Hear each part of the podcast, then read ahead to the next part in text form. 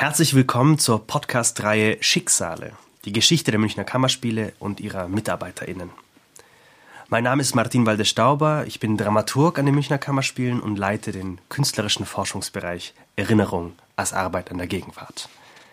Vergangene Woche war Professor Magnus Brechtgen hier. Wir haben über Echokammern gesprochen, wie Erinnerung verunmöglicht wird, weil die immer gleiche Erzählung weitergesponnen wird. Das trifft ganz besonders auch auf die Münchner Kammerspiele zu und ich werde heute erneut mit Janne und Klaus Weinziel, die mit mir die Schicksale der Mitarbeiterinnen der Münchner Kammerspiele recherchieren, sprechen und ganz konkret darüber sprechen, wie sah denn die Echokammer über die Erzählung der Münchner Kammerspiele bisher aus und in welchem Verhältnis stehen dazu die Recherchen an den Schicksalen. Mir ist aufgefallen bei unserem letzten Gespräch, dass wir vielleicht eine Sache noch herausstellen sollten. Und das hat viel mit dem zu tun, worüber wir heute sprechen werden. Dass diese Podcast-Reihe selbst auch nur eine Momentaufnahme sein kann. Wir sind ja Teil eines an einem fortlaufenden Rechercheprozess, der auch nicht aufhören wird mit der Aufnahme dieser Podcasts, mit der Beendigung dieser Podcast-Reihe. Die Recherchen werden hoffentlich weitergehen und wir werden immer wieder neu auf Erkenntnisse und auf Schicksale stoßen. Also muss man diesen Podcast-Reihe auch als einen Zwischenstand verstehen, als äh, Work in Progress.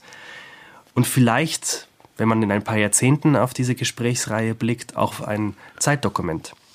Wie hat man am Anfang der 2020er Jahre auf die Zeit des frühen 20. Jahrhunderts, auf die Zeit des Nationalsozialismus geblickt? Äh, wie hat ein Theater in den frühen 20er Jahren des 21. Jahrhunderts die eigene Geschichte reflektiert? Also vielleicht ist das, was wir hier machen, eine sehr gegenwärtige Bestandsaufnahme, aber auch selbst ein Zeitdokument. Wenn wir schon über Zeitdokumente sprechen, es gibt diese Schwierigkeiten, an die Erzählung der Kammerspiele heranzutreten, weil man immer wieder dieselben Geschichten lesen kann in Veröffentlichungen aus vergangenen Jahrzehnten. Wie recherchiert man die Schicksale, die unerzählten Schicksale der Mitarbeiterinnen der Münchner Kammerspiele in der NS-Zeit?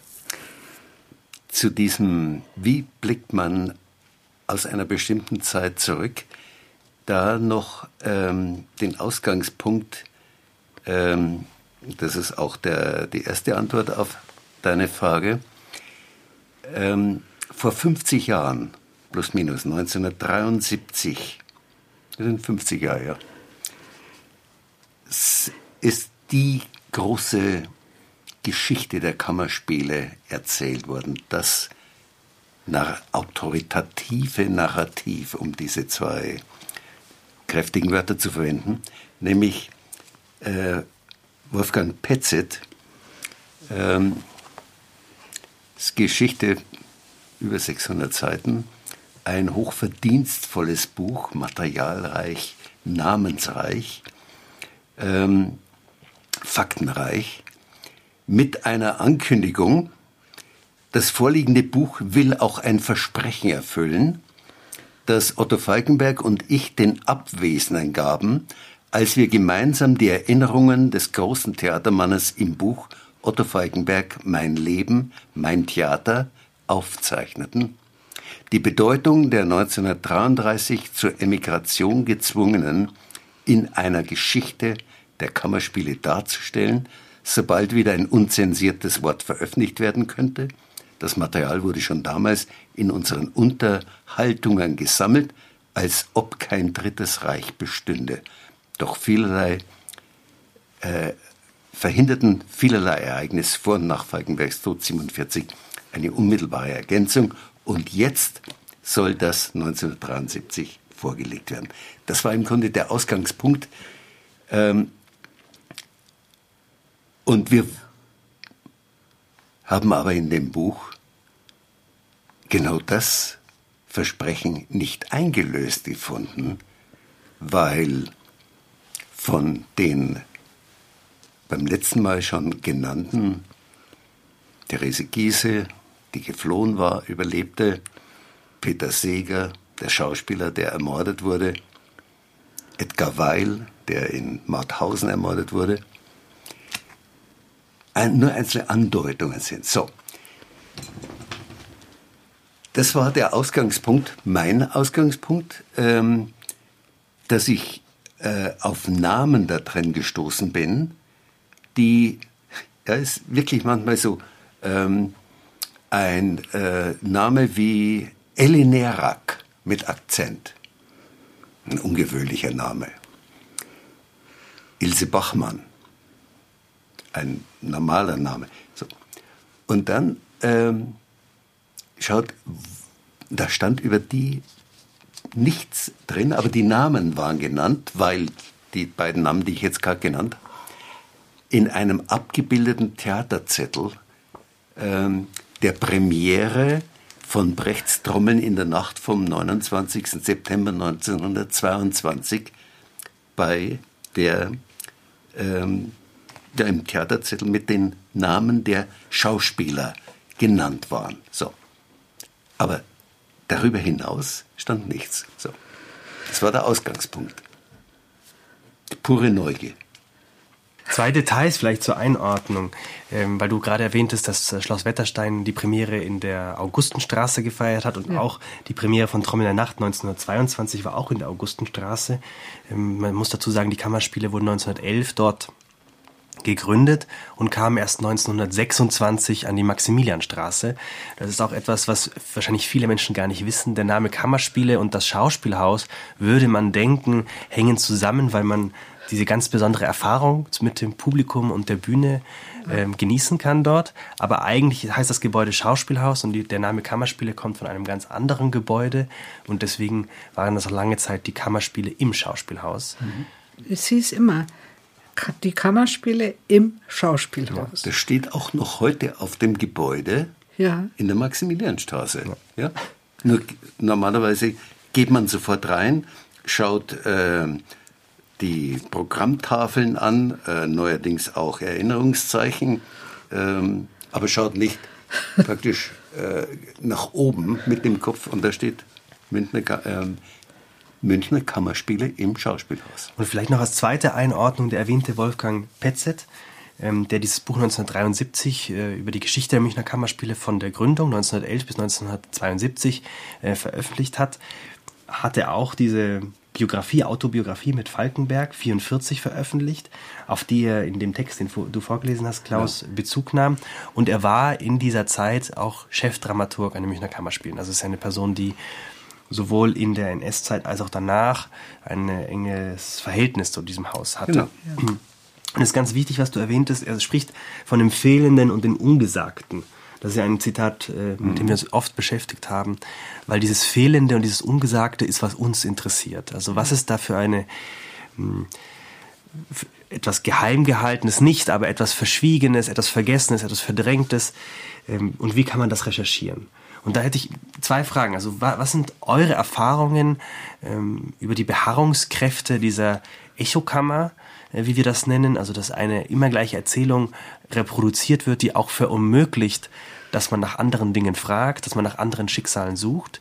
Und dann, wie durchbricht man durch konkrete Recherche? Was sind eure Methoden in der, in der Recherche, die ja keine nur wissenschaftlichen sind, sondern darüber hinausgehen? Wie recherchiert man solche Schicksale?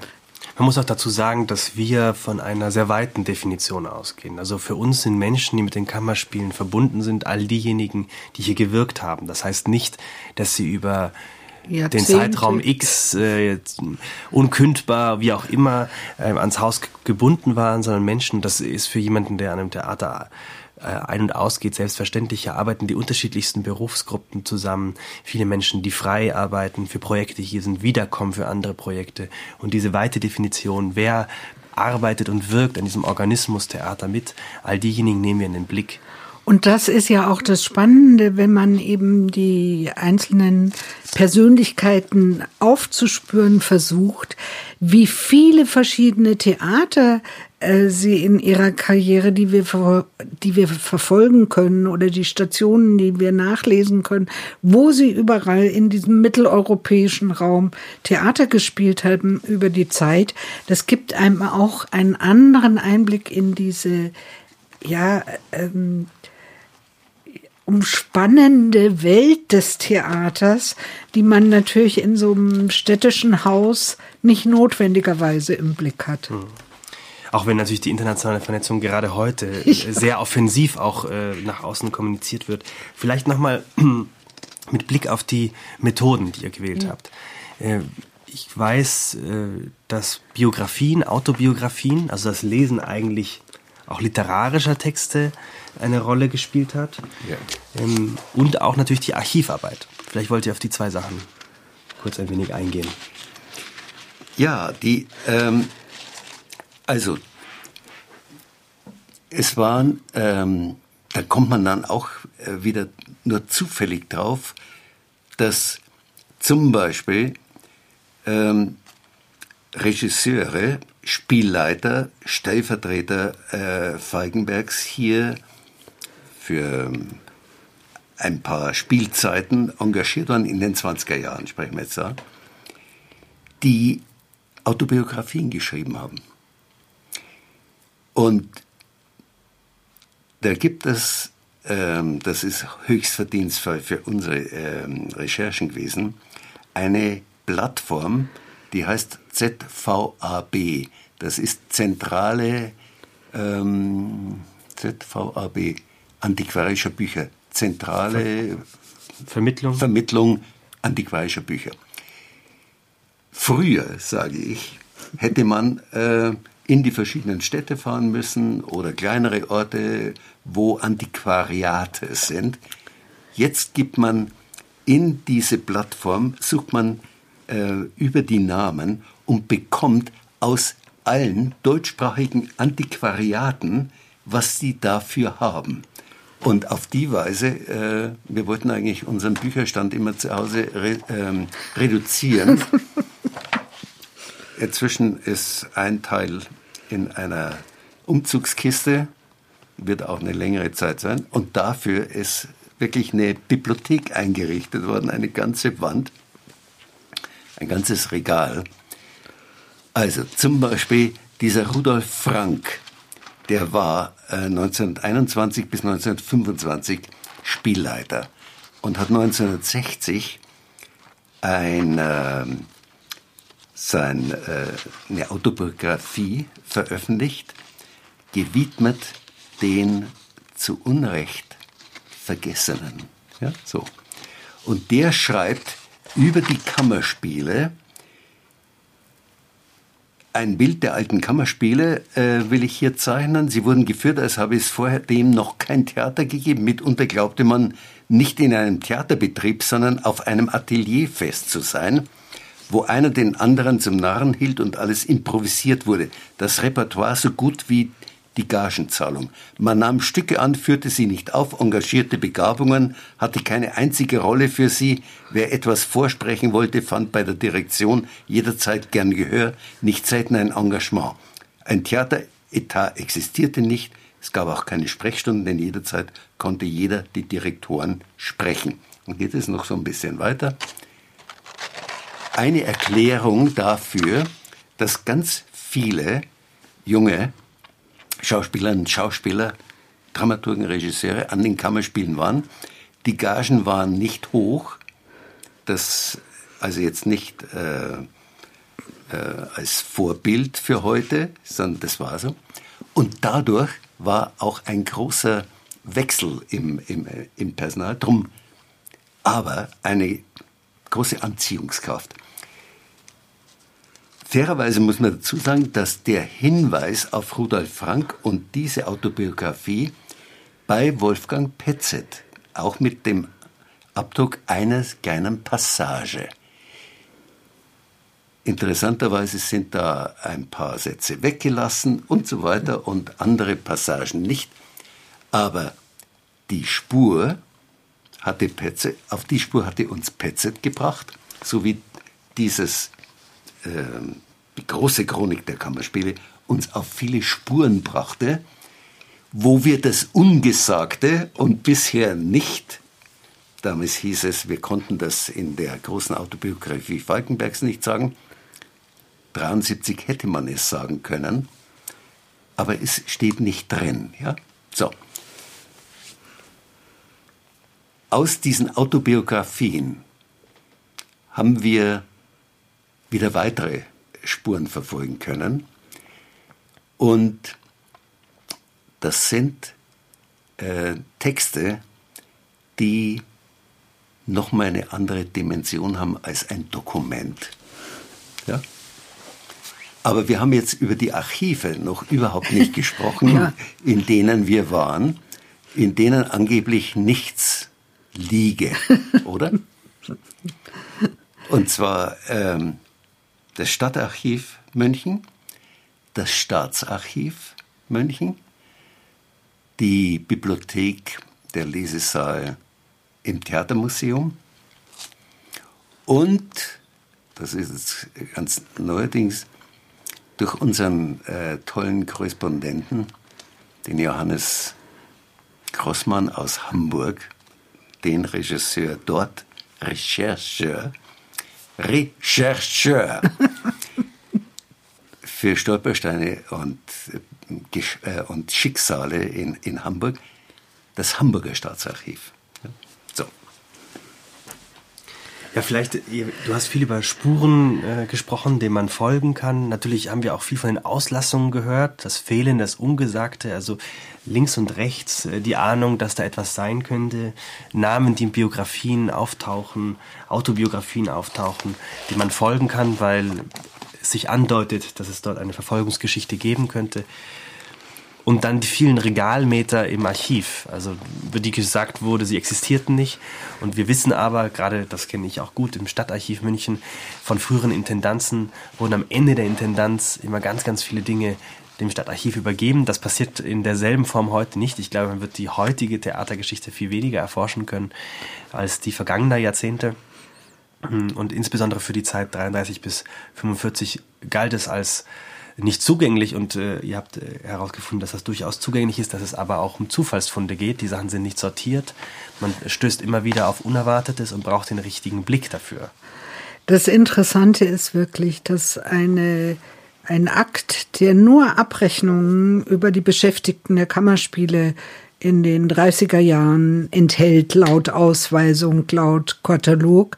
Und es sind, also es ist ein dicker Akt, da sind mehrere hundert Blatt drin und man blättert es nur so kursorisch durch, dann äh, versäumt man es, ein eingelegtes Blatt zu finden, das dort gar nicht reingehört und einen völlig anderen Text enthält, also der mit den Abrechnungen gar nichts zu tun hat.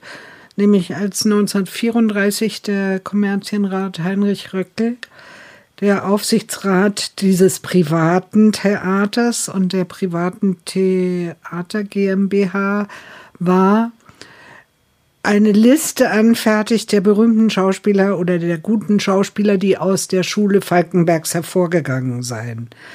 Im offiziellen Narrativ sind diese Schauspieler, also 13 davon, die er noch aufführt, längst getilgt, weil sie jüdisch versippt sind also nicht den Rassekriterien der Nazizeit entsprachen.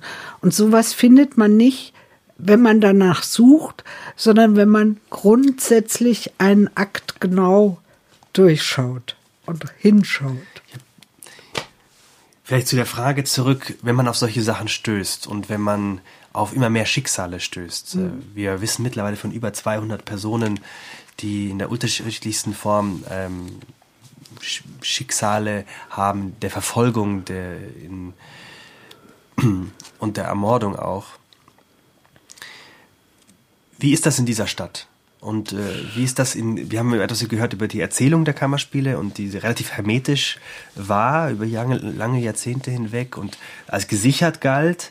Äh, wir wissen aber auch, dass sich in München viele schwer tun, auch die Stadtgesellschaft schwer tat lange Zeit äh, mit der eigenen Vergangenheit und einem darüber sprechen und einem darüber weiterforschen.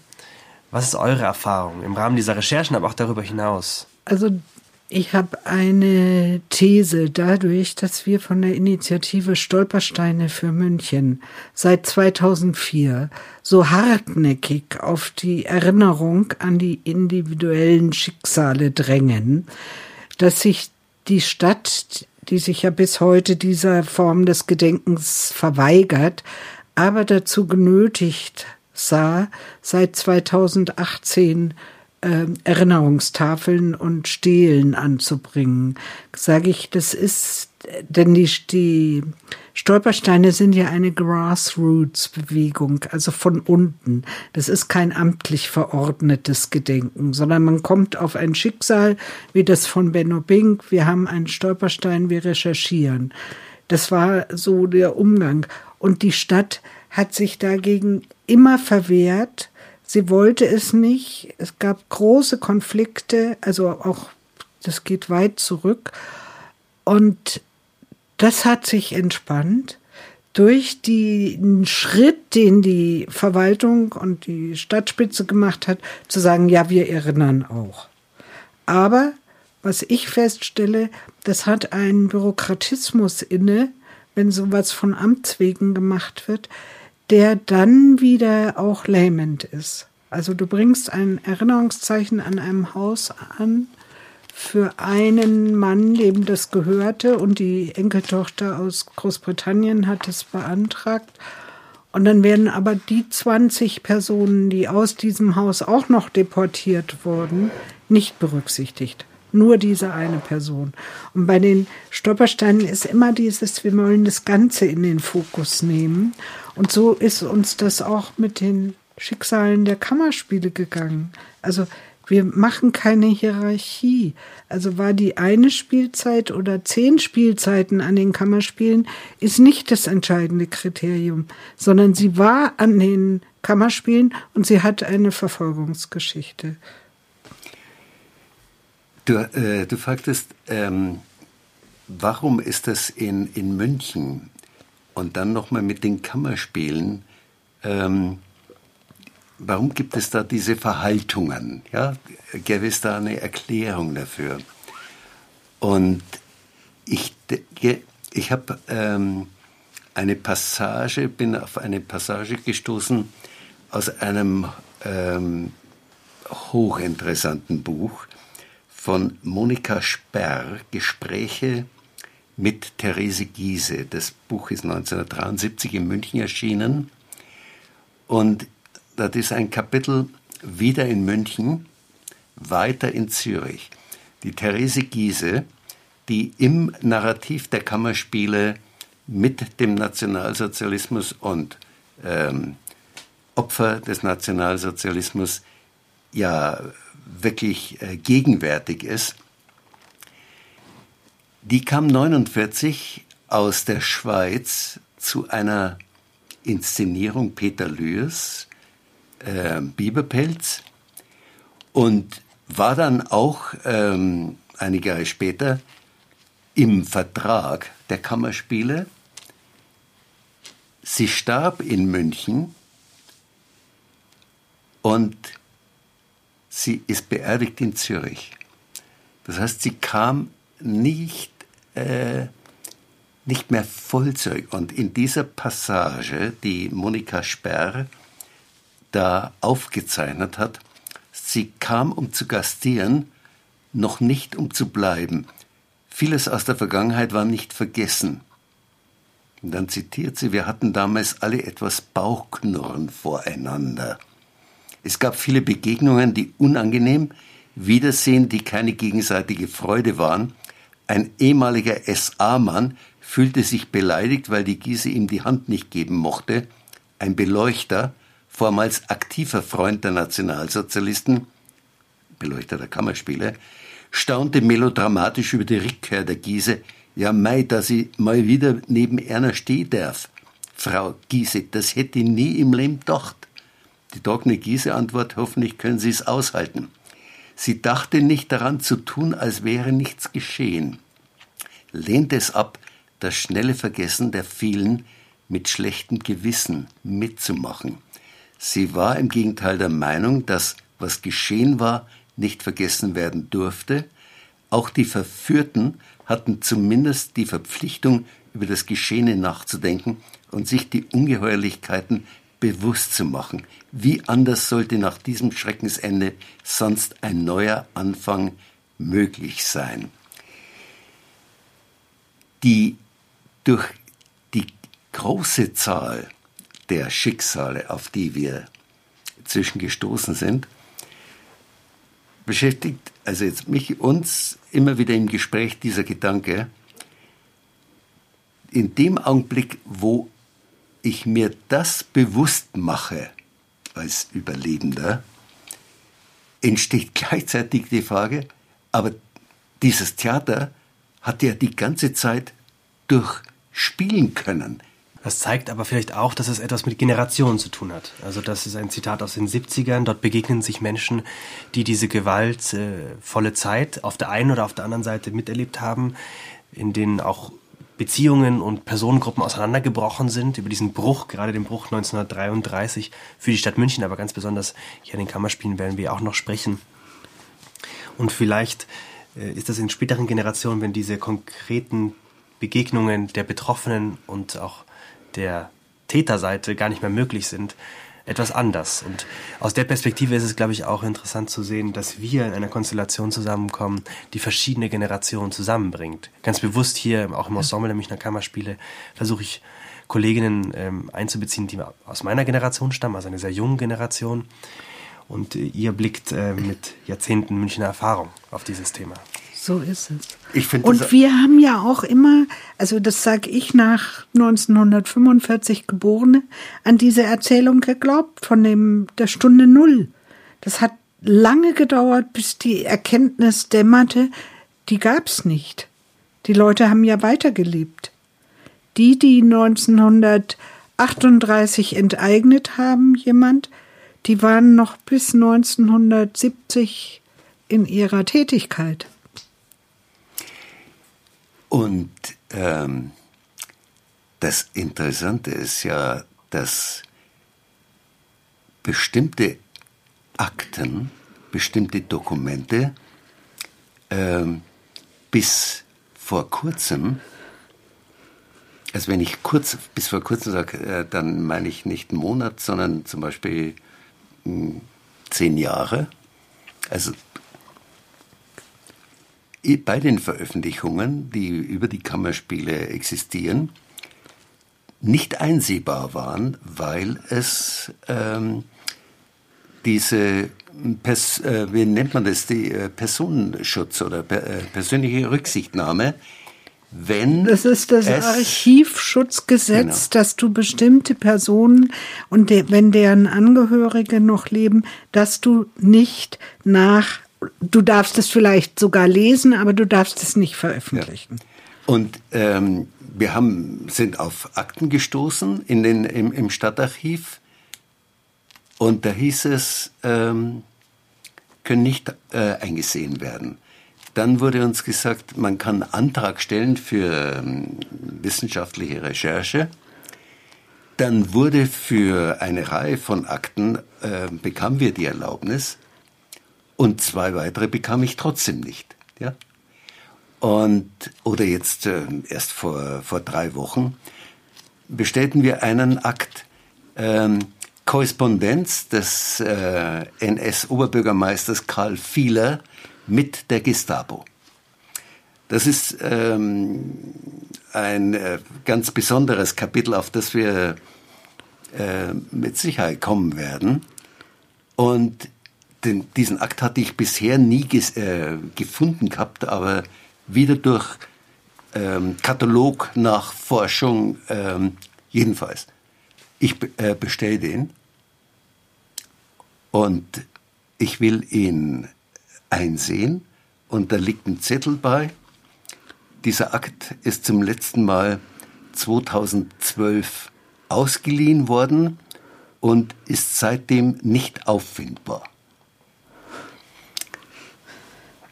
2021 ist dieser Akt nicht auffindbar, was immer da 2012 war. So, das ist heute. Ja? Und ähm, ganz viele der Akteure, diesen Gedanken noch,